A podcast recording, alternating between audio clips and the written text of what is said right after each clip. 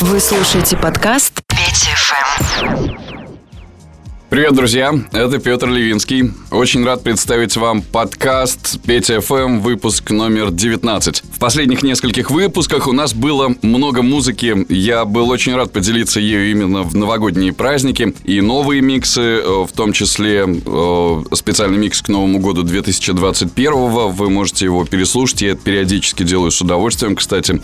Нью-вейвовый звук диска туда очень хорошо пришелся. И сегодня у нас э, интервью сразу с э, несколькими экспертами я хочу поговорить для вас. И сегодня мы поговорим о серфе. Э, сам очень много лет участвовал во всевозможных фестивалях, в том числе серфовых, и в чемпионате России по вейксерфу несколько лет. Итак, друзья, естественно, наши российские спортсмены будут также представлять Россию, соответственно, на этих играх и в том числе в этой дисциплине.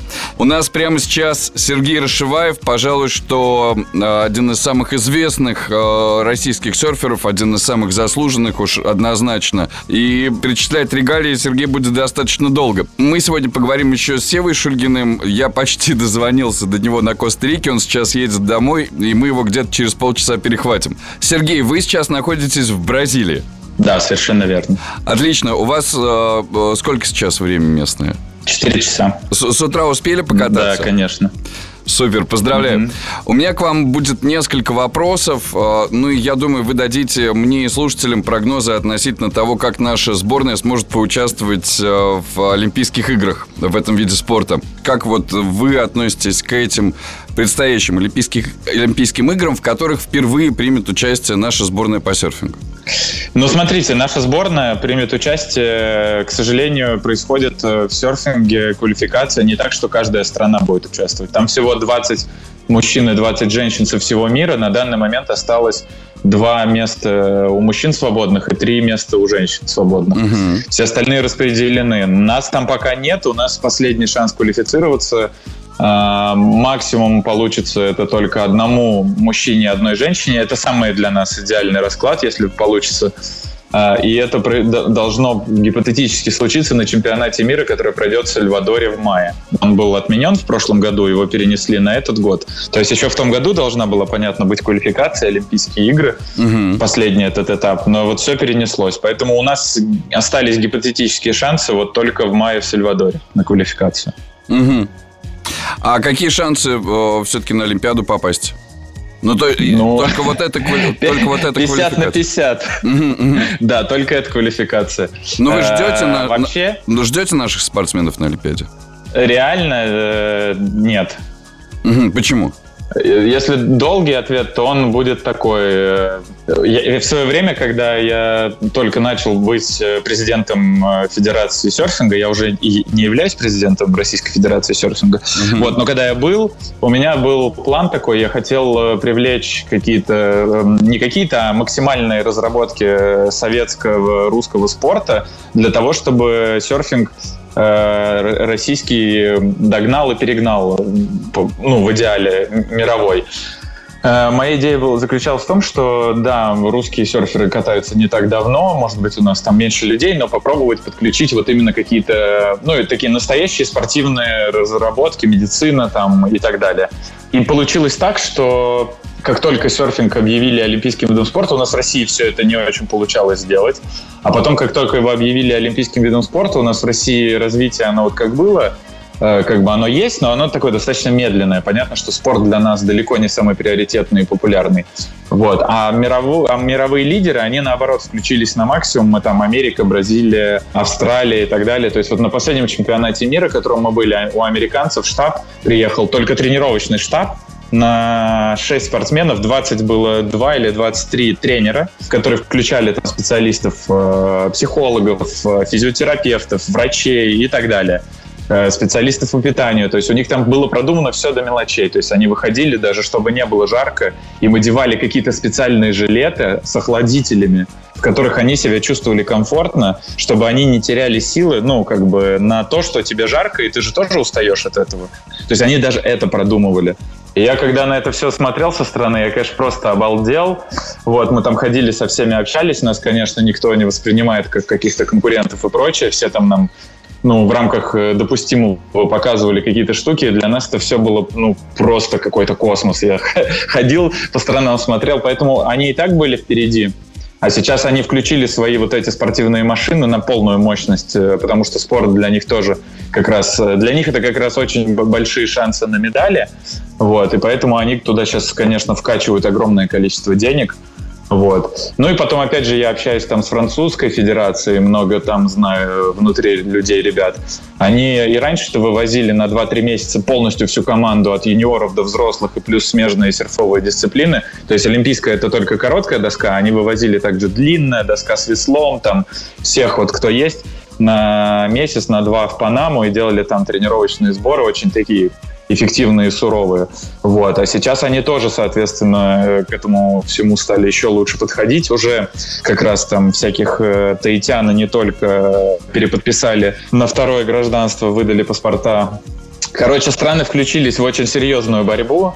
Вот, и поэтому пока объективно, если не произойдет какого-то чуда, видит родителей, которые воспитают э, своими руками чемпиона, вложат в это много денег, времени и сил, как бы пока не видится мне того, чтобы мы квалифицировались. Вот. Потому что э, начиная с 2014 2013 году я первый раз поехал на чемпионат мира. Я был один тогда, просто вместе со своей женой, фотографом. Мы вдвоем представляли страну. Вот, э, я один катался, соответственно. Потом в 2014 мы уже привезли целую команду, и вот в 2014 году был лучший наш результат. Сборная была на 11 месте, нам не хватило чуть-чуть, э, чтобы попасть в десятку. И каждый следующий год наш результат ухудшался в цифрах относительно командного зачета. Почему? Потому что слухи про Олимпиаду нарастали, все более-более сильные спортсмены приезжали, все больше страны как раз вот включались. Соответственно, мы как бы мы прогрессируем, э, и уровень катания растет у ребят, и уровень как бы администрации, вовлеченности государства. У нас сейчас есть разряды, там зарплаты какие-то минимальные у некоторых спортсменов. Вот.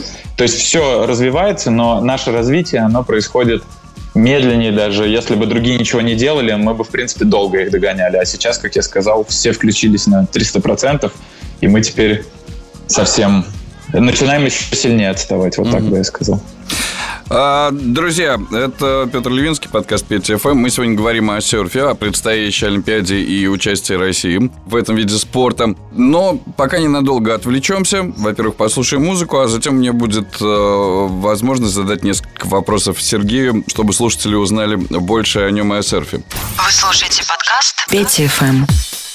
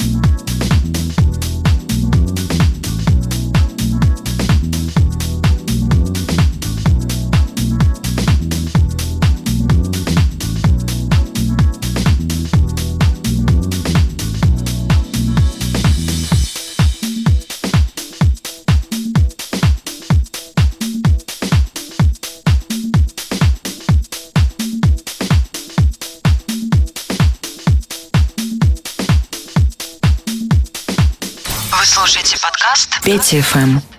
И мы продолжаем. Сергей Рашиваев, один из э, известнейших э, и успешнейших российских э, серферов.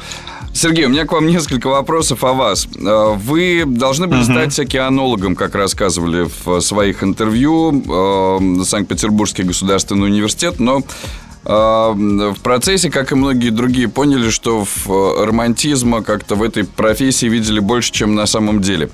А что такое на самом деле океанолог?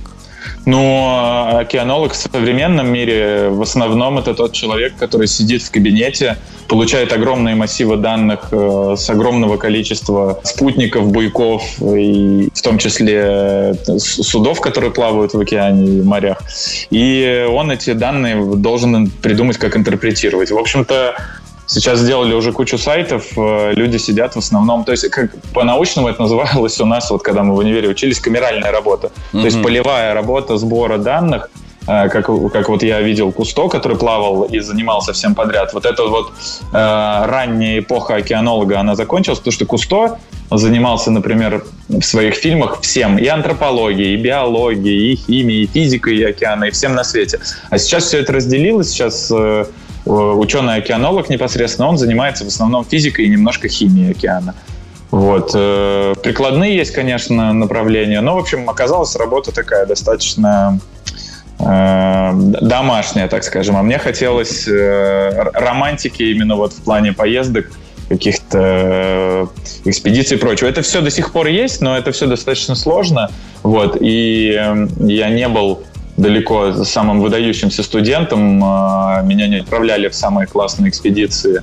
И я понял, что навряд ли у меня получится интересная карьера в этой области. Я пытался устроиться на Гавайи, там есть классный океанографический институт, просто для того, чтобы быть поближе к волнам. Вот, но меня туда не взяли. Вот. Ну и потом я постепенно пришел к тому, что стал заниматься серфингом. То есть я, в принципе, тоже океанолог в некоторой степени. Каждый день я открываю карту, смотрю ветер, волны, изучаю, как вот э, прогноз погоды. Вот стоит э, человек и рассказывает, вот отсюда идет. Вот тут палочки, вот тут кружочки, вот где палочки с кружочками, тут будет тепло. Вот я вот эти вот карты все открываю, они интерпретируются очень легко. И, то есть любой серфер, он по сути имеет прикладное океанологическое образование. Это я вам точно могу сказать. Потому что без этого серфером совсем никак.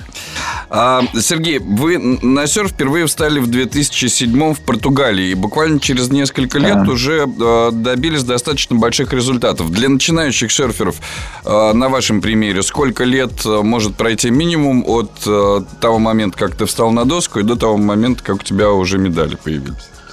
Но все зависит от того, в каких соревнованиях принимать участие. Когда я встал на серф, тут мне повезло, так сложилось несколько факторов. Я всегда мечтал, ну, как бы не всегда, а как увидел фильм «На гребне волны» там в первом классе, я мечтал попробовать покататься на серфе. И потом, когда я попробовал серфинг, я понял, что конкретно в России это все совсем не развито. То есть э, как бы прям вообще никак. То есть, если куда ни сунься, вот чем не займись, э, связанным в России серфингом, ты будешь либо первый, либо там с какой-то минимальной конкуренцией. Вот, и поэтому, когда я узнал, э, что будут проходить соревнования среди русских по серфингу, я, собственно, как бы сразу начал к ним готовиться и, в принципе, понимал, что уровень у ребят не такой высокий, что можно. Сейчас, конечно, изменилось, сейчас уже все не так уж и просто. Но, с другой стороны, сейчас есть любительские всякие соревнования, поэтому, если очень хочется получить медаль, ее можно получить и после года катания. А вообще, в принципе, если серьезно подходить, ну, как бы кататься с тренером, а, постоянно заниматься, то я думаю, что на российском уровне Э, на уровне чемпионата России, чтобы получить медаль, можно за 2-3 года. 2-3 года, отличная новость. Вы переехали в Доминикану и долгое время жили, катались и работали на Доминикане. Насколько я понял, переезд в Бразилию – это вот событие последних времен, а так основное ваше место расположения э, – это Доминикана. Э, я жил в Доминикане с 2009 до 2013 года то есть я очень много путешествовал, но когда я возвращался угу. после путешествия там из Мексики, я ехал не в Россию, а в Доминикану. с 2013 года я решил, что мне надо больше жить в России, потому что я ну, вот, был выбран президентом и вообще видел перспективы развития именно серфинга уже э, не, не только среди русских людей, а конкретно развитие его в нашей стране то есть на наших отечественных волнах зарегистрировал этот спорт как официальный. И, и, ну, в общем, всю эту работу делал. Мы там с другом Костей Кокурем начали снимать видеопроект, который вылился потом в полнометражный фильм «Прибой». Соответственно, и я с 2013 и по сей день живу в России. Сейчас я в Бразилию уехал буквально на два с половиной месяца, угу. э, и потом я также возвращаюсь обратно. То есть я уехал просто э, здесь э, провести вот э, пару месяцев покататься, вот, еще там личные вопросы решить. Соответственно, а так нет, я живу в России и путешествую, и возвращаюсь обратно всегда в Россию. А нет желания снова, как с Доминиканой, э, побазироваться где-нибудь еще несколько лет? Mm, ну, Пока нет. Все самое интересное, грубо говоря, происходит в России. За границей, mm-hmm. когда я езжу, я езжу только тренироваться и там какие-то конкретные дела делать, там, например, провести обучающий кемп, или там э, сборная соревнуется, или сборная проходит сборы, как это не странно звучит. Э, соответственно, либо я там еду сам тренироваться. Ну, то есть это какие-то дела, а я, такие разовые. Но так, чтобы прямо жизнь вся основная, она как бы дома у меня в России. Я вот почему из Доминиканы, собственно, уехал, было принято такое решение. Я просто понял в какой-то момент, что я живу на берегу океана, хожу кататься, работаю совсем немного. В основном занимаюсь больше саморазвитием, что классно. Но в 25 лет, э, по сути, уже быть на пенсии мне показалось немного скучным. Я подумал, что нужно ехать в Россию, чтобы что-то попытаться сделать я слышал уже вот, пару... Ну так... и, в общем-то, это получилось. Слышал пару таких историй, да, что э, где-то все очень даже неплохо сложилось. Вот, но захотелось проблем. А, скажите, пожалуйста, Сергей, к слову о российском э, серфе в Питере, Питер, э, Владивосток, Камчатка, насколько про серф сейчас? Уже больше, чем несколько лет назад? Даже слишком уже. То есть э, на воде уже э, бывает очень много людей. Многие, как у нас в России принято, ничему не учатся, ничего не знают. Вот просто взял доску и пошел сам по себе. Соответственно, как бы очень много людей, которые занимаются этим совсем недавно, и ну, там, за день тысячи человек в хороший день легко может, это только через одно, вот один спот мы называем место для катания спотом, вот через один спот только тысяча человек может пройти. Поэтому это все развилось уже так сильно, что что это уже, ну, вот многие школы, люди, кто занимаются там обучением в России в этом году, Э, зарабатывали уже прям приличные деньги. Но это ведь и, результаты ваших, в том числе, усилий. Вы должны быть рады. Конечно, я сто процентов знаю, что это результат, в том числе моих усилий. Да. Да. А, еще один вопрос. Как привлекать спонсоров э, спортсменам? Это вот отдельная проблема даже для суперпрофи, как вы. Э, советы начинающим, как привлекать спонсоров? Ну, во-первых, э, нужно, нужно ходить, самому себя везде предлагать. Это первое. Но прежде чем самому себя ходить везде предлагать, нужно понимать э, некую свою отличительную особенность. То есть, если ты э, Кристиано Роналдо и условно там суперизвестный бренд и вообще успешный спортсмен, тогда это делать проще. Но если ты молодой спортсмен, тогда это делать труднее. Вот в моем случае, как бы, в том числе одно из э, я уже имел медали и призовые места на чемпионате России, там выигрывал, был чемпионом России, но спонсоров у меня как таковых нормальных не было. Ну, там кто-то мне давал какое-то оборудование, там все это было очень такое, в основном разовое и несерьезное. И вот именно в тот момент, когда я решил, что я, я переезжаю в Россию, вот, э, тогда начало это все меняться. Тогда я э, стал кататься э, за Quicksilver, за крупный бренд в России, который, собственно, до сих пор я представляю. Потом появился Volkswagen. Вот, кстати, одно из таких, э, считаю, больших достижений с моей стороны, это то, что я единственный амбассадор бренда э, такого крупного в России. Э, до этого был э, биатлонист, потом с биатлоном там был э, кризис допинговый и не только. И Volkswagen стали поддерживать меня. И все это произошло только благодаря тому, что я был настойчив, я ходил, предлагал и говорил, давайте работать. Я предлагал конкретные действия, то есть вы мне там, например, машину дадите, а я поеду на э, заполярный круг, буду кататься в Северном Ледовитом океане. До нас это делало там три человека во всем мире и у вас будут крутые фотки, крутое видео, вот, и, и через вот какие-то проекты, через какие-то действия. Я, грубо говоря, в свое время понял, что ну вот в той же самой Доминикане, да в любом месте э, в Австралии, э, на самом деле понял не сам, а тренер мне один объяснил. Когда он мне сказал, почему ты не станешь профессиональным серфером, не начнешь как бы работать с спонсорами, и я говорю, да ну, я уже взрослый слишком для этого, мне кажется, и не так круто катаюсь. И он сказал очень крутую фразу. Он мне говорит, ну, Сергей, ну что ты такое говоришь? В стране слепых одноглазый король. Поэтому давай, дерзай. Типа, по крайней мере, я знаю только тебя, русского серфера. И мне кажется, что такая большая страна, и всем нужны локальные герои. Я говорю, ну я да, я в принципе всегда в это верил, но уже начал постепенно сомневаться. Он говорит, нет, не сомневайся, иди, и ты всего добьешься. И вот какой-то такой вот мне хватило просто напутствия э, тренера с международным именем австралийского, который мне это сказал, и я подумал, действительно, да что за... Я сам себе придумал какую-то ерунду. А все вокруг говорили, да какой там тебе уже 20, у меня 6 или 7 было, какой профессиональный серфер, ты, ты о чем говоришь? Вот. И, и в итоге, да, получилось. Я приехал в Россию и решил, что вот, ну, одно дело, когда мы смотрим на какого-то международного атлета международного уровня, а другое дело, когда мы смотрим на своего отцахи, который вот ходил в ту же школу, в университет, начал кататься уже во взрослом возрасте, и вот у него получилось, значит, и у меня получится. Как бы мне казалось, что эта тема востребована. И как показало время, действительно так и получилось. Думаю, что все мои партнеры, с кем я работал, сотрудничал и до сих пор сотрудничаю, я думаю, что все довольны. Ну и как вот мы обсудили, серфинг в России очень нехило в том числе начал развиваться во многом благодаря тому, что были вот... Когда мы делали первые соревнования в России, я прям видел, как это на глазах происходило. Мы приезжаем куда-нибудь, э, спортсменами, там, претендующими на призовые места и не только. И катаемся, местные люди видят, что мы катаемся, и тоже начинают кататься, потому что так, пока они не видят фактического примера, что это можно сделать на их волнах, и это могут делать русские люди, им очень трудно решиться бывает. А потом, когда мы приезжали, они видели начинали кататься.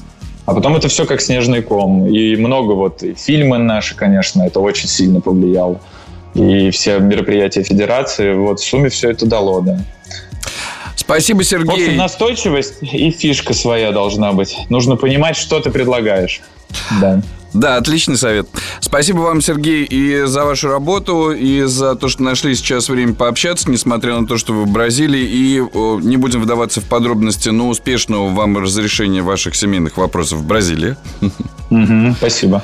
Да, и успехов нашим э, спортсменам, в том числе на предстоящих Олимпиадах. Очень ждем э, там наших спортсменов. Э, очень... Ну, пока есть шанс, все будут бороться, я вас уверяю. Как, как капитан команды я могу сказать, что нет ни одного человека в команде, который не будет бороться до последнего. Отлично.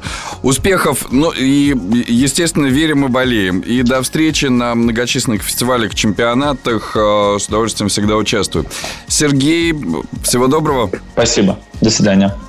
Друзья, у нас э, в программе был Сергей Рашиваев. Мы продолжим э, после музыки. Сева Шульгин на очереди уже из Коста-Рики. Сегодня о серфе, о предстоящей Олимпиаде, э, в которой, надеюсь, все-таки будут участвовать наши спортсмены, и о том, как, каковы шансы вообще на это от профессионалов из мира серфа. Вы слушаете подкаст Пети ФМ.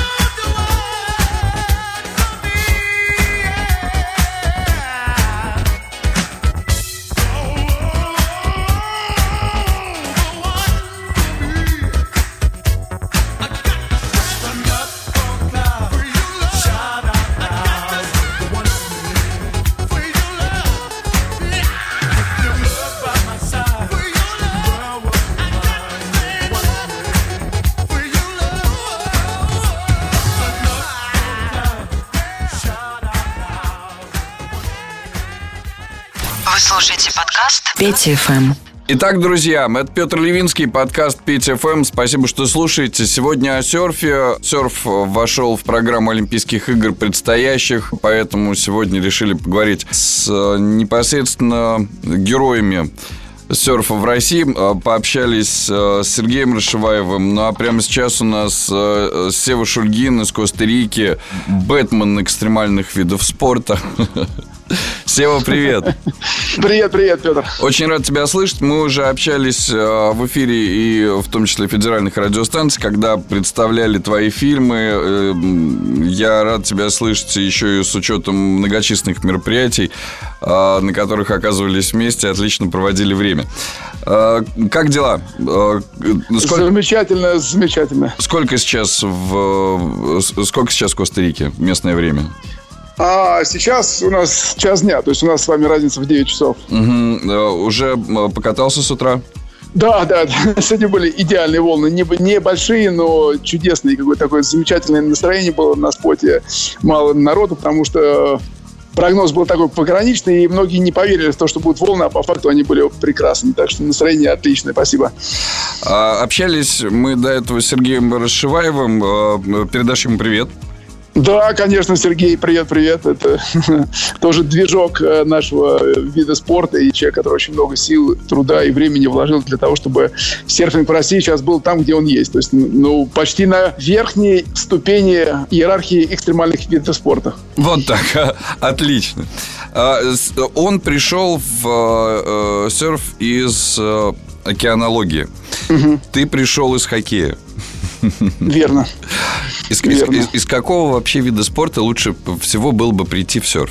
Ну, ты, конечно, скажешь, ну, из любого, наверное... даже если вы ничем не занимались, но все-таки. Сергей бы, наверное, сказал, что лучше, если ты был связан с океаном прежде, а я скажу точно из хоккея. Потому что для меня хоккей – это, во-первых, спорт командный, который закаляет тебя вообще по всем фронтам, и ты не думаешь вот эгоистично, как, я не знаю, в большом теннисе, а думаешь так, чтобы э, о том, что вот есть люди вокруг, и ты как-то становишься человеком команды. И вообще покорение больших волн – это вообще командный вид спорта. Поэтому в итоге я добрался до больших волн именно потому, что я понимаю и знаю, как надо быть человеком команды. Это очень важно. Ну, а так, я могу точно сказать, тот, тот из единоборств, лучше не приходить, потому что сложно очень учиться, потому что люди забитые, люди э, не расслабленные. И вот мой личный опыт подсказывает то, что если человек был очень серьезным спортсменом в боксе или в каких-то других единоборствах, этот вид спорта дается с невероятным трудом. Как правило, вообще не дается. Давай уточним. Мы с тобой говорили о э, фильмах э, достаточно много, э, потому что ты снял два. Это «Ярд», соответственно.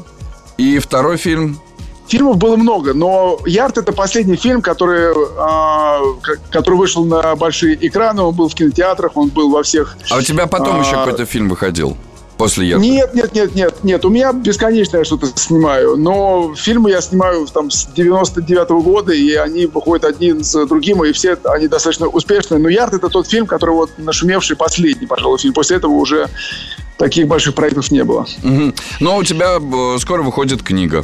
Уже вышла, да. Уже, уже вышла. Она вот да, уже Молодцы, не, не стали откладывать. Она у тебя планировалась э, изначально в октябре 2020-го в издательстве «Бомборы» и успела выйти. Все верно, да. Она прям вышла с небольшим опозданием на месяц, но очень круто получилось, что она прям вышла в преддверии Нового года, и многие братья-серферы получили в подарок от своих э, возлюбленных такой желанный подарок. И это очень круто, потому что мы вышли прям вовремя к Новому году.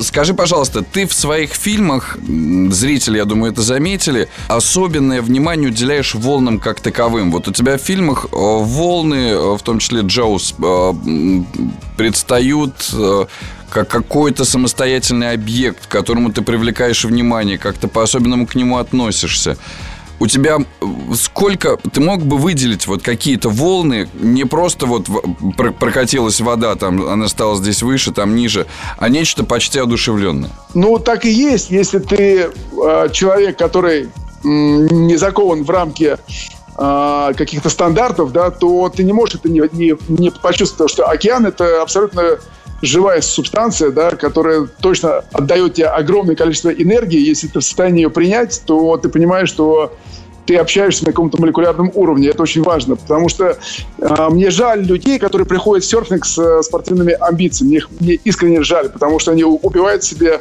ощущение прекрасного единения с природой, да, которое дан, дано немногим. И э, вот я этим дорожу, потому что я, не, я был спортсменом в виндсерфинге, но я достаточно быстро закончил эту карьеру, потому что я почувствовал, что я, я теряю нечто большее, а, чем какие-то там кубки, призы, медали, а, спортивное признание, потому что именно благодаря виндсерфингу я от, из моря ушел в океан, и в океане я почувствовал, что это гораздо больше, э, чем просто вот первое, второе или третье место. Океан может наполнять тебя вообще такой жизненной энергией, и он делает это ежедневно. Так какие волны твои любимые? А, ну, разные волны. Да сейчас уже, ты знаешь, я сейчас, наверное, больше получаю удовольствие. Я тебе могу сказать, что вот лучший серфер – это не тот, который лучше всех катается, а тот, кто больше всего получает удовольствие. Поэтому вот я сейчас зачастую, скажу тебе честно, а, получаю удовольствие гораздо больше, когда я катаюсь с друзьями а, и вижу, как у них получается и как они радуются. Потому что это история про обмен энергиями. То есть вот океан тебе дает такой объем энергии, и тебе надо сразу кому-то отдать, потому что вот для одного человека это слишком много. И вот когда ребята получают удовольствие даже от волны в один метр, куда бы я один, может быть, вряд ли бы пошел, мне было бы скучно. Но я вот катаюсь рядом с ними на этих маленьких волнах, и они делятся со мной этой энергией, я получаю такой кайф. Я понимаю, что да не имеет значения размер волны, вообще никакого. Самое главное – это получать удовольствие вообще. Получать удовольствие можно и в, на волне в один метр. Главное, чтобы ребята были хорошие с тобой вместе. Это точно. Скажи, ты сейчас участвуешь, э, э, тем не менее, в каких-нибудь соревнованиях или, э, может быть, ну, понятно, что всегда в преподавательской деятельности, может быть, в судействе. Чем ты сейчас увлечен в мире серфа? Нет, у меня я никогда не участвовал в соревнованиях по серфингу, у меня таких амбиций не было, да и вряд ли бы я потянул, я слишком поздно пришел в этот спорт. И все свои спортивные амбиции, которые у меня были, я их реализовал уже раньше. Я выигрывал чемпионаты России по виндсерфингу, я становился там призером всего и вся там в хоккее, поэтому к счастью, свои амбиции спортивные я потешил еще тогда, когда это надо было потешить, в юности. А сейчас я получаю удовольствие от э, того, что я нахожусь на океане. И благодарю его каждый день за то, что он наполняет меня этой энергией. А мой нынешний проект, это я построил серф-кэмп на Коста-Рике. И вот сейчас я остался здесь жить, уже живу здесь 9 месяцев и построил шикарное, на мой взгляд, пространство для своих друзей, для серферов. Я их Сейчас ко мне уже стали ребята приезжать, и я с ними делюсь своими опытом, а, знаниями об этом удивительном месте. И Павонес, место, где я остановился на Коста-Рике, это вторая по протяженности волна на планете и уникальная по качеству. Я, потому что вот все люди, которые приезжают, они прямо уезжают отсюда со слезами на глазах, потому что, говорят, ну, такого вот ощущения, вот кайфа от катания, говорят, мы не получали нигде доселе. Угу. Ну и ты собираешься пока оставаться там? Да, пока не дострою этот проект, у меня уже я где-то на полпути, у меня так достаточно грандиозно все получается, и я пока все не поставлю, пока не поставлю ребенка на ноги, я отсюда не, не уеду точно. То есть надо, чтобы он стал самостоятельным. Сева, ну, надеюсь, тебя все-таки наблюдать периодически в Москве, хотя бы на чемпионатах, как в последний раз. А, да я с удовольствием, конечно, но видишь, из-за этой пандемии сейчас, я не знаю, в этом году у меня тоже э, сомнения, что что-то будет происходить. Но я планировал приехать в июне, и, конечно же, с удовольствием заеду к Саше Козырецкому, нашему общему другу, потому что он мне гораздо больше, чем друг. Он, э, ну, человек, который ну, с кем я готов поделить волну. Вот так mm-hmm. для меня это важный критерий. То есть с кем бы я готов был бы поехать в трип и поделить волну. Для меня вот э, это даже больше, чем дружба. Ну, Александр Козырицкий, это, соответственно, организатор э, э, чемпионата России, в том числе по вейксерфу, это Конакова, э, чемпионат России. Надеюсь, ну, несмотря на то, что в прошлом году там практически ничего не проводили, но надеюсь, что все-таки во второй половине лета, ты знаешь, будут уже и массовые мероприятия и чемпионаты. Давай э, скрестим пальцы. И у тебя будет? А, я, я за. Я всеми руками за, потому что для меня эта летняя поездка к Саше это такая прям часть огромного пазла, который должен сложиться за целый год. И чтобы, знаешь, вот если чего-то не хватает, вот, к примеру, поездки в Конаково к Саше, для меня вот этот пазл, знаешь, вот, знаешь, как ты вроде бы его собираешь, а потом две детали потерялось. И у тебя такое такое опустошение. Вроде бы все собрано, и какой-то вроде бы мизерной детали, а картинка не складывается. Вот без поездки к Саше у меня примерно так и происходит каждое лето. Не складывается какая-то маленькая часть, но очень важная. Угу. Скажи, пожалуйста, кстати, ну, в Коста-Рику сейчас российские туристы попадают э, какими-то путями? Да, удивительно, Коста-Рика одна из немногих стран, которая абсолютно лояльна к, э, ко всей этой истории, угу. связанной с пандемией. Она открыла границы, она даже перестала требовать э, тест на, на, на COVID. Поэтому люди приезжают совершенно спокойно. Абсолютно. О, поздравляю. Никаких проблем. Да, спасибо. Никаких карантинов, ничего. Ты приезжаешь и с первого дня вливаешься в историю, в океан и начинаешь кататься на серфинге. Ну вот, кому срочно покататься и жалуются, что негде, пожалуйста, Сева на Коста-Рике ждет на споте. У, да, ут, приезжайте, приезжайте. Уточни географическую точку еще раз. А, это Павонес, это юг Коста-Рики на границе с Панамой, и можно прогуглить. Павонес – это вторая по протяженности волна на планете. Ну, на мой взгляд, одна из самых лучших волн. Ну, по крайней мере, из того, что я видел. А я видел достаточно много. Угу. А чем все-таки книга «Найти свою волну»? А, ну, это история жизни а, в большей степени.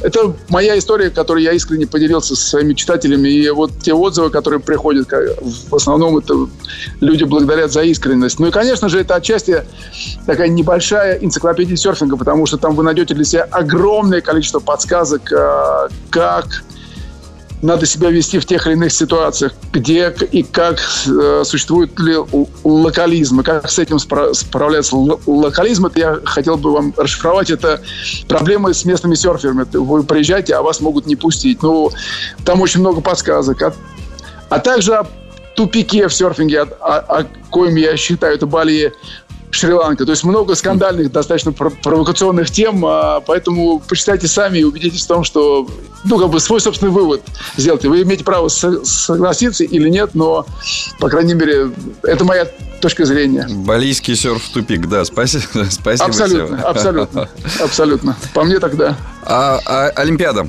Э, видишь ли ты участие наших спортсменов? Я тот же вопрос задавал Сергею. И каковы перспективы вообще России в, в олимпийских видах э, спорта в серфе?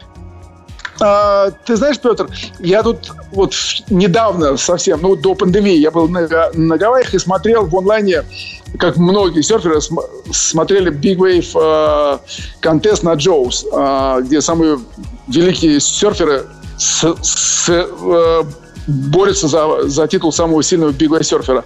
И я вдруг осознал, что все имена, которые сейчас входят в десятку лучших э, мировых спортсменов – а, в Wave Surfing, то есть самой элитной дисциплине, это даже не дети серферов, это, как правило, внуки великих серферов. И я вдруг открыл для себя ответ, что для того, чтобы у нас, для того, чтобы у нас появилось э, поколение, которое, возможно, как-то будет немножко конкурентно в мировом сообществе, это должно пройти это как минимум три поколения, да, даже больше, потому что поколение это 7 лет, а тут получается внуки. То есть сейчас вот мы воспитываем детей, ставим их на серфинг, и вот их дети, их дети, если они будут жить на океане, они будут посвящать этому все, все свое время свободно, тогда они будут э, более-менее кататься. Но ты должен понимать, что за это время еще мировой серфинг улетит еще дальше. Поэтому, ну, я думаю, 3-4 поколения. Вот моя перспектива, вот то, что я вижу, это лет 30, наверное, для того, чтобы мы как-то более-менее соответствовали в мире. Не меньше. Но спортсмены из Владивостока и Питера или Камчатки имеют доступ постоянно к волне. Все-таки, может быть, у них несколько больше шансов? Да нет, это не те волны, на которых ты можешь конкурировать. Проблема всех наших серферов, которые даже вот живут на Бали, да, которые думают, что вот они живут на Бали, и сейчас они научатся кататься. Проблема в том, что ты учишься кататься однобоко. Все великие серферы, вот все великие серферы, они катаются круглый год.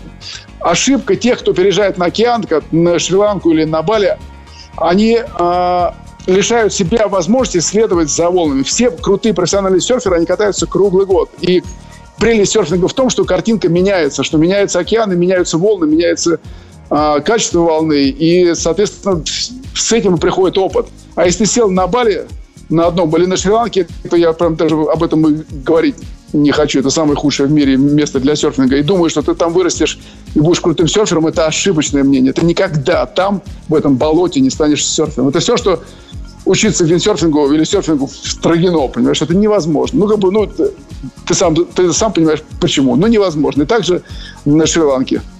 Я уже, Невозможно. уже заранее э, жду гневных сообщений в комментариях этого выпуска. Прекрасно. Это будет очень круто, потому что я готов поспорить с каждым. Слушай, но все-таки очень хотелось бы верить, что наши спортсмены, э, мы видим на чемпионатах, на их выступлениях, что они растут. Они очень растут, и очень растут их дети или, или младшие братья и сестры, потому что встали на серф там гораздо раньше. Я очень надеюсь, что это все приведет к тому, что э, спорт э, будет развиваться быстрее, не, нежели э, не самые оптимистичные прогнозы там про третье-четвертое поколение. Ну, к сожалению, это статистика. Тут против нее ничего невозможно сделать. Любого, любого можно положить на лопатки, если посмотреть мировые рейтинги. Любого абсолютно. И ты поймешь, что у него отцы и деды катались на серфинге, и жили они на Гавайях или в Австралии, понимаешь, а не на Шри-Ланке. И тем более не в Москве или в Питере. Поэтому можно много рассуждать на эту тему, но есть факты. Но все равно Москва город сумасшедший. Мы все уже знаем, что там уже а, скоро построится самая большая волна в Европе. Ну вот ждем, а, ждем, давно уже ждем эту волну. Все-таки, все-таки да, достро... Ну достроят. Ну все, сейчас уже Собянин уже анонсировал у себя, и, скорее всего, она, она точно будет. Потому что я даже знаю, кто это делает, и я думаю, там а, все будет хорошо. А и когда появится? Будем... Ну, я думаю, в течение двух лет, наверное, не построят, потому что угу. там проект такой достаточно серьезный. Но уже сейчас, предполагаю, опять же, туда очереди на несколько лет вперед. Потому что очень давно, да. очень многие ждут появления волны в Москве. А планы такие существовали еще лет шесть назад, но что-то вот так да. и не построили. Ну, когда Собянин написал у себя уже в Инстаграме или где там в Твиттере, то, в принципе, уже, мне кажется, это все-таки официальное заявление властей. Договорились, будем ждать. Сева, очень рад за тебя, за книгу. Э, очень надеемся на наших спортсменов и на развитие. Мы в этой программе еще, если я сейчас дозвонюсь до Александра Козырицкого, а сегодня дозвониться до всех вас было очень сложно. Коста-Рика, Бразилия. Уф, и вы, и вы еще, и вы, и вы еще где-то там катаетесь. Вот, э, поэтому я надеюсь, э, э, Александр Козырицкий нам сегодня еще о Вейке расскажет. А тебе большое спасибо, хороших волн, успехов. Спасибо, Петр. Ставь наших российских туристов на, на серф и, и на виндсерф. Ты, ты можешь поставить на все. Сколько, кстати, у тебя сколько у тебя видов спорта в запасе на, спо, на споте? Да, почти все экстремальные. Ну, Скейтборд, виндсерфинг, фойл-серфинг, э, кайтсерфинг, я даже не говорю самое простое, что есть. И, соответственно, серфинг. Ну, это только из экстремальных. А, и сноубординг еще. А ты же, спорта, да. ты же увлекся подводными крыльями еще в какой-то момент. Да-да-да, фойл-серфинг я вообще, ну, я этому... Я считаю, что сейчас это самое революционное, самое интересное, самое яркое, самое крутое. Это будущее. Будет, думаешь, Можно будет этом... развиваться все-таки, да? Конечно, вообще, это сто процентов. Это будет революция. Она уже произошла. Просто многие об этом не знают из-за этой дурацкой пандемии. А, давай напоследок вот в двух словах а, объясни слушателям, о чем речь. А, фойл-серфинг – это вообще это старая история. Вы все, наверное, представляете, что такое а, судно, которое называется ракета, которая, достигая определенной скорости, поднимается на подводных крыльях и летит почти над водой. Вот эти Ракета или метеоры еще были? Метеор и ракета, да, это разные компании, но смысл один и тот же. И вот сегодня в современном мире парусного спорта и яхтенного спорта почти все самые знаковые регаты перешли на фойл. Это Volvo Ocean Race, это American Cup. А, другие скорости, другие углы атаки ветра. То есть все по-другому работает. То же самое и в серфинге. Сейчас э, большинство профессиональных атлетов, все, кто топовые спортсмены в мире, они все уже делят фойл и серфинг. То есть они, к примеру, покатались на серфинге, тут же перепрыгивают на фойл и продолжают уже свое катание. Потому что ну, это трудно описать словами, потому что ощущения космические. Ну, просто космические. Ну Поэтому... да, фойл дает ощущение того, что ты паришь над волной. Причем да, действительно паришь, да, ты да, летишь. Да, да, да. А ты пробовал? Я наблюдал на чемпионате, но нет, до, до фойла самого еще не добрался. Да, ну это, да, это ощущение, которое непередаваемое. Но самое главное, что а, у тебя любая энергия волны, даже в, самое, в самом паршивом месте, где там волны там, кажутся вообще некатабельными, а, ты берешь энергию не внешнюю с волны, а внутреннюю. То есть ты ее почти можешь даже не замечать. Визуально этой стенки волны не будет. Но эта энергия, если ты ее чувствуешь внутри, ты можешь ее использовать и скользить по, ну, как бы даже не скользить, тут уже это слово неуместно, а парить а, по водной глади. Это, конечно, это фантастика. То есть у тебя все, то есть у тебя нету предела вообще. У тебя ты всегда можешь получать вообще кайф от э, общения с э, природы, со стихией, с энергией, которая там существует. А, я изначально предполагал, что вот в этом выпуске ограничиться одним серфом не получится, потому что э, любители экстремальных видов спорта и досок, они вот, ну, редко чем-то одним ограничиваются. Э, так или иначе ты успеешь позаниматься всем, ну вот как Сева, например. Сева успел позаниматься всем, но успешно. Не, не, не, не то, чтобы числом брал, а, а позанимался. Спасибо, Сева. Ну и да, да, да. за пример для наших начинающих э, экстремалов. Что ж, э, успехов тебе. До, встр... спасибо, спасибо, До встречи спасибо. еще не знаю в каком городе и стране. И хороших волн. Спасибо, Петр. И тебе там хорошего вечера. Друзья, у нас в программе о серфе сегодня был Сева Шульгин. Несколько ранее э, Сергей Рашиваев – это наши известнейшие, уважаемые, с огромным количеством регалий, экстремалы, очень много отдавшие спорту, очень много отдавшие людям, которые хотели им заниматься. Очень много людей поставили на доски, тысячи людей встали на доски благодаря Сергею и Севе в том числе. Э, после небольшой музыкальной паузы мы продолжим. Вы слушаете подкаст Пети ФМ.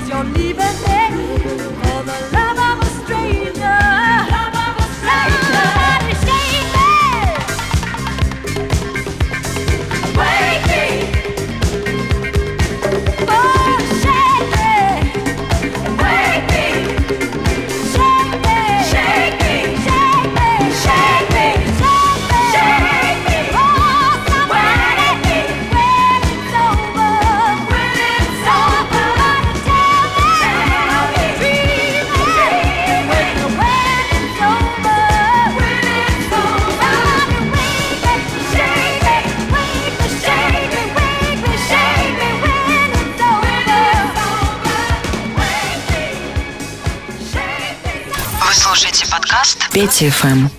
Итак, друзья, это Петр Левинский, Петя ФМ. На этот раз об экстремальных видах спорта. Уверен, что большинство из нас каким-нибудь да все-таки увлекается. Я, так как много лет уже принимаю участие в, э, в, в серф э, мероприятиях и в чемпионатах по вейксерфу в России, э, с удовольствием сегодня пообщался для вас с Сергеем Расшиваевым и Севой Шульгиным, известнейшими и уважаемыми спортсменами, не только спортсменами, но и людьми, которые продвигали эти виды спорта, и причем весьма и весьма успешно. А, с 2014 по 2018 чемпионат России по вейксерфингу проводился в Конаково в 19-м всероссийские соревнования по календарю Минспорта России. И с 14 по 19 проводили этапы мировой серии. Все это на вейк-станции в Конаково том числе в прошлом году, но, к сожалению, не в 2020. Найти сейчас Александра Козырицкого, он и в режиме, и много очень времени уделяет, конечно же, и споту, и станции. А найти сейчас Александра Козырицкого было достаточно сложно. И у нас э, сегодня в завершении этой программы э, Кирилл Поленковский, участник и призер соревнований по вейксерфингу. Привет, Кир. Привет. Рад тебя слышать. Э, ты сейчас в Конаково, наверное? А, нет, я сейчас не в Конаково, я сейчас в Москве, потому что Конаково сейчас э, не так весело, как летом. Э, нету ни серфинга, ни вейксерфинга, ни солнца, ни тепла к сожалению. Но, тем не менее, ты скажи, пожалуйста, как участник соревнований, сколько лет уже в, в Конаково присутствуешь? Э, ну, как участник я, наверное, два раза участвовал. Два угу. года последних, ну, не считая последнего. Это именно в соревнованиях? Э, э, да, если я не ошибаюсь, конечно. А вообще сколько катаешься? Ну, катаюсь я года четыре. Ну, я не про-райдер. Я, для меня это такое просто одно из хобби, развлечений и таких видов спорта, которым можно заниматься просто для поддержание духа и физической формы. Но из... И, конечно, получение удовольствия. Из экстремальных видов спорта тебе какой ближе? Здесь просто э, вопрос даже не только в том, какой ближе, но и в том, э, для какого а, меньше препятствий существует, особенно когда ты находишься в московском регионе. Угу. А, и а, многие виды спорта экстремальные, они связаны с тем, что нужно куда-то лететь далеко, потому что природа э, нашей центральной России не позволяет э, заниматься этими видами спорта. Угу. Это касается там по большей части там и горных лыж, и там и виндсерфинг, там и просто серфинг, то есть просто серфинг у нас вообще нету. Виндсерфинг у нас такой специфический, ветер бывает редко. А, нету волн, а, нету моря. А вейксерфинг, он хорош тем, что, в принципе, если у тебя есть э, доска и плавки, э, то ты можешь э, там приехать на любой подмосковный водоем и найти там катер и покататься просто в любую погоду. В принципе, даже если погода не очень. Э, то есть плохой погоды для вейксерфинга практически нету. Э, ну, лучше всего, конечно, у нас э, в Конаково, потому что большая акватория, потому что там есть наш суперспотик, самый лучший. вот. Я, я почему-то представ, представил сейчас вейк по, посреди с, с снежной долины. Где-нибудь там, на, ну, где-нибудь там на Волге. Да, это, это, конечно, удивительно, как меняется у нас пейзаж в зависимости от сезона. Но э, в это трудно поверить, но да, э, буквально через несколько месяцев уже можно будет э, там э, гнать волну и кататься за ней на доске. А в сезоне когда последний раз катались? Октябрь, ноябрь? Не, вот честно говоря, мы не в этом плане не такие не экстремальные э, люди. Мы не любим особо мерзнуть. Э, просто вместо того, чтобы мерзнуть в октябре, в ноябре, лучше э, лишние несколько раз покататься в августе. Угу. А, а в октябре и ноябре уже просто этого не делать, потому что, ну, это такое уже немножко издевательство. Я тогда собой. про, про серф в Питере с тобой не буду. Мы с кем-нибудь еще Не, это, это, это другая история, там преодоление себя, там э, и так далее. Я не готов. Какой-то, да? Вот, ну не, это это круто, но это другое. Вот, э, э, это другое. Это и, и про Камчатку и так далее. Да, много где можно покататься, но это круто как сам факт. А, так, конечно, все хотят кататься в теплой воде и на солнышке. А дети на, на доску, э, кстати, не просятся еще? Ну, у тебя совсем маленькие девочки, но тем не менее. Э, ну, я думаю, что, в принципе, уже скоро пора. Я так смотрел, что там в 6 лет уже многие угу. встают. Вот. Э, я думаю, что нам надо просто плавание а если сильно, слушай, а если сильно увлекутся, то есть представь, тебя дочь в 6 встает на доску, сильно увлекается и становится спортсменкой. Как бы ты к этому относился? Ну, только честно, потому что, а как же а высшее образование, там еще что-то. А, а тот у, у, уедет куда-нибудь, он как Сева в Коста-Рику и будет там жить. Э, ну, я думаю, что ничего страшного, главное, чтобы нравилось. Э, вот. Мы особо не давим на детей и в этом плане тоже.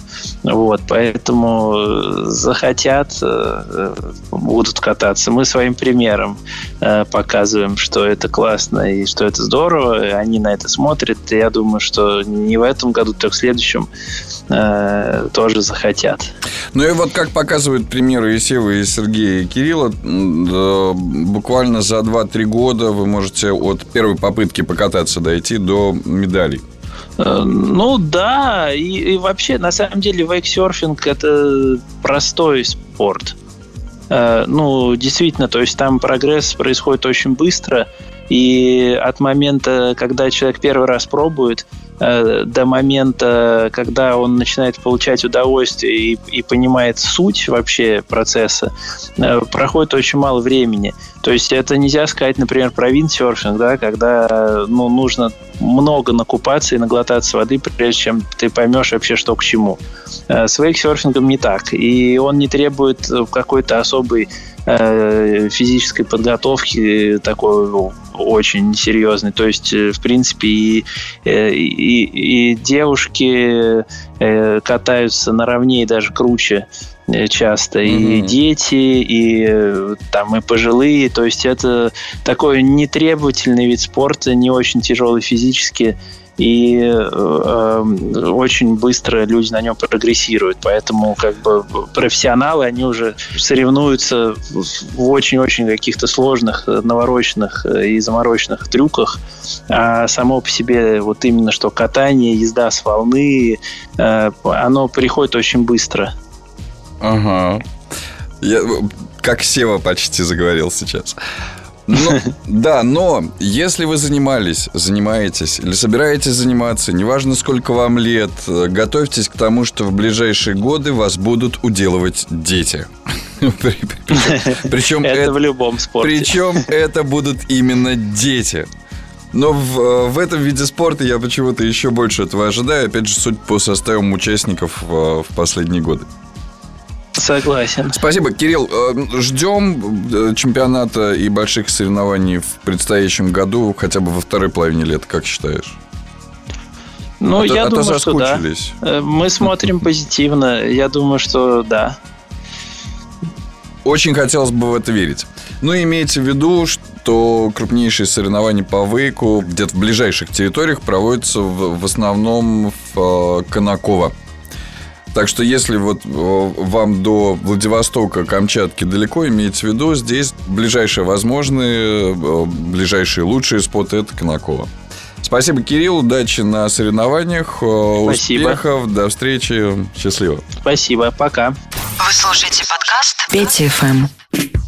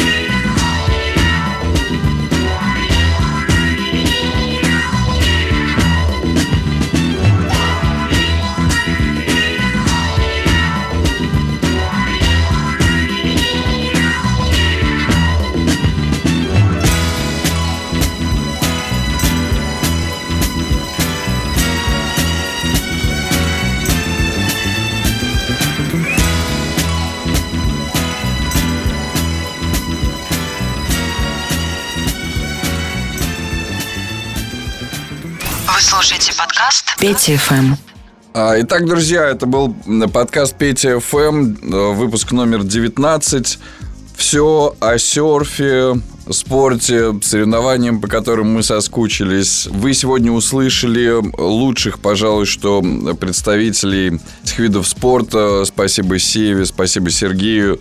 А, Услышали участников. Спасибо, Кирилл. Надеюсь, что следующим летом мы снова, как и обычно в последние годы, встретимся на соревнованиях по вейксерфу, в том числе и по серфингу, и проведем вместе много прекрасных э, часов этого удовольствия, от того, что мы проводим время вместе, от того, что занимаемся спортом, и от того, что хорошая погода и волна есть. Всем спасибо. В следующем выпуске музыка. Ну а интересных гостей, э, кандидатов наук, экспертов, медиков, спортсменов, музыкантов, конечно, я вам в будущих программах еще обещаю. Подкаст Петя ФМ. Участвуйте, поддерживайте. Вся информация в соцсетях. И да, сейчас появился BandLink, новая ссылка сразу на все мои подкасты. Они теперь есть и доступны в Apple подкаст, в Google подкаст, полный список в Фейсбуке и в Инстаграме в моем. Заходите, лайкайте, делитесь. Э, Петр, нижнее подчеркивание, Левинский в Инстаграм, ну и Петр Левинский в э, Фейсбук, соответственно. Спасибо, до встречи. Вы слушаете подкаст Пети ФМ».